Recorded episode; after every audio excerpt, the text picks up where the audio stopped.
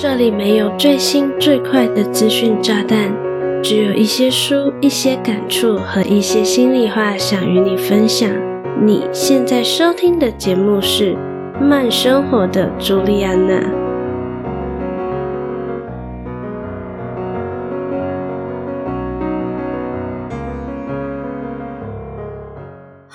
大家好，我是朱莉安娜，感谢你收听《慢生活的朱莉安娜》第六十七集。在开始今天的节目前，我想与你闲聊一下。我在上周去看了据说对膀胱非常不友好、时长将近三小时半的《花月杀手》（Killer of the Flower Moon）。它是一部由非虚构书籍改编的电影，剧情的原型来自一九二零年代初期在美国欧塞奇县发生的一系列谋杀富有欧塞奇人的惨案。因为在这个族群居住地的地底下拥有丰盛的石油，让天选的欧塞奇人成为当时最富有的人。欧塞奇案可以说是美国史上最残忍的大规模谋杀案，充满了人性对金钱的贪欲、腐败、种族歧视和血腥谋杀。而欧塞奇案也正是美国筹备建立 FBI 联邦调查局的契机哦。我会想看《花月杀手》，是因为我喜欢的 YouTuber Neko 乌喵在 IG 限动推荐了这部电影。那电影给我的感觉偏平铺指数，接近在看历史传记的感觉哦。但很奇妙的是，我没有觉得剧情很无聊，整体来说还是蛮精彩的。而且男主 Leonardo DiCaprio 的演技真的超好。我特别有印象的是，接近收尾时有一段镜头全程对着 Leonardo，他的表情变化真的很细致。如果你很喜欢真人真事改编的故事，就推荐给你啦。我们回到今天的主题，今天我想与你分享的是一部和《花月杀手》一样精彩，感觉能够拍成电影的小说，书名是《备份人生》。然而和《花月杀手》不同的是，这不是真人真事，却很可能有机会成为真人真事。《备份人生》是一部科幻小说。其实我不是一个很常看科幻小说的人，但这好像是我在节目中与你分享的第二本科幻小说。不知道你是否还记得我在第四十一集的节目中与你分享过《人之彼岸》这本小说呢？《人之彼岸》聊的是 AI 相关的话题，而《备份人生》呢，想与你聊的则是复制人。如果你对本期节目内容感兴趣，想看这一集节目的文字稿作为收听后的复习，非常欢迎你到下方的资讯栏点击文字稿链接哦。在正式进入备份人生之前，我还想拜托你一件事，希望你能帮我回到节目首页，按下订阅按钮，给我一点鼓励和支持哦。准备好了吗？那我们就开始今天的精彩内容吧。首先，简单介绍《备份人生》的故事哦。小说女主康斯塔斯达西，名字非常拗口，所以简称康儿。康儿原本是在再生中心进行例行性的记忆上传，谁料到当她结束上传程序，睁开双眼时，再生中心的人告诉他：“欢迎回来，你的意识已完成下载。”这表示康儿的本尊似乎已经身亡。更糟糕的是，他不仅成了复制人，还缺少了十八个月的记忆。缺失的记忆让康儿陷入恐慌。然而还来不及多想，他就面临困境。有一帮人正在追踪康儿。另一方面，启动备份唤醒复制人，就意味着本尊已死，但康儿的尸体下落不明。于是，康儿一边寻找失落的记忆，一边探索自身的命案。故事围绕着复制人展开，探讨了复制人的身份认同、社会关系、权利义务、刑事问题、法律责任等。我在之前的节目已经分享过《人之彼岸》这本小说，当中有一个短篇，名称是《永生医院》。我觉得备份人生以及永生医院的概念几乎可以说是一模一样，都是借由复制人创造永生。但是呢，切入点大有不同。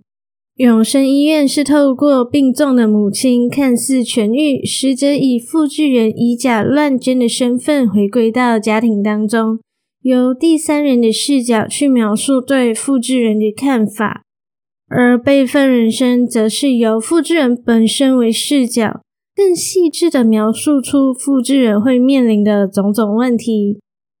因此，假如你有看过《永生医院》和《备份人生》这两个故事，你应该能从中更理解复制人的存在是多么的一体两面哦。上礼拜吗？我有在 IG 限动说我要来做备份人生的说书嘛。同时，我也问了你一个问题：若是你最亲爱的家人朋友遭逢意外，最终以复制人的身份回到身边，你会认同对方仍是你最爱的家人朋友吗？说到这里，是不是就不得不思考，究竟该如何定义我这个人的存在呢？在书中，要拥有复制人的基本条件是必须定时去再生中心上传记忆。当你的本尊死亡，再生中心就会自动启动下载程序，唤醒复制人。若超过九十天没有去上传记忆，再生中心有权利封锁顾客。然而，康儿已经有十八个月没有更新了，这也是为何康儿会缺少一年半的记忆哦。噔噔噔噔，中场休息时间到喽！本期节目没有广告，就是想提醒你要记得喝水。我们休息十秒钟后，马上回来。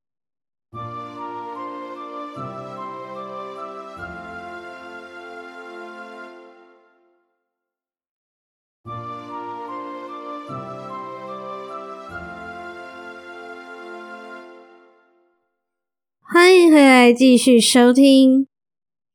如果我们像《备份人生》这本小说一样，是以记忆和意识为基础来承认一个人的存在，我所经历的一切造就了现在的我，那失去部分记忆的我还是我吗？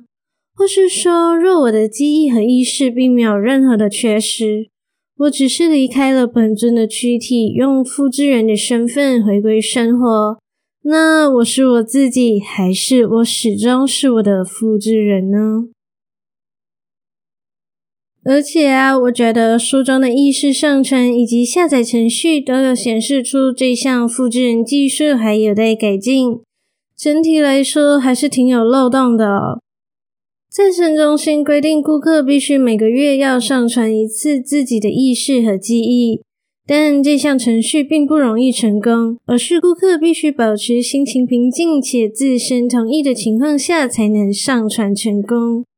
再加上复制人本身会在本尊死亡后自动启动下载程序，除非你是在上传意识的时候突然死掉，不然你怎样都会缺漏部分记忆吧？毕竟你有可能是在上传意识后的回家路上突然车祸身亡。而这段记忆你根本就还没有上传呢。除了复制人本身的身份认同问题，还有周遭的人到底如何看待复制人的问题哦。在小说中，康儿的朋友有不认同复制人的，也有接受复制人的。而且，复制人这种无性生殖技术本身就违反了自然法则嘛，那它的存在自然就会引发各式各样的阴谋论喽。书中是这样带出复制人的困境的：有一个阴谋论的网站张贴了一篇研究报告，声称在自发性基因突变的遗传病例中，有几名病童与复制人有过接触。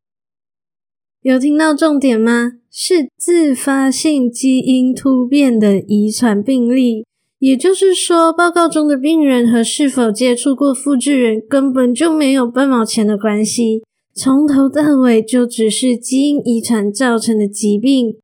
该研究报告也被揭穿是垃圾科学，但民调数据显示，百分之五十八的美国民众相信这种威胁确实存在，甚至有几个州立法明定禁止复制人在儿童周围工作。这一段描述听来是不是很像现在的媒体危言耸听，而阅听人则盲目买单呢？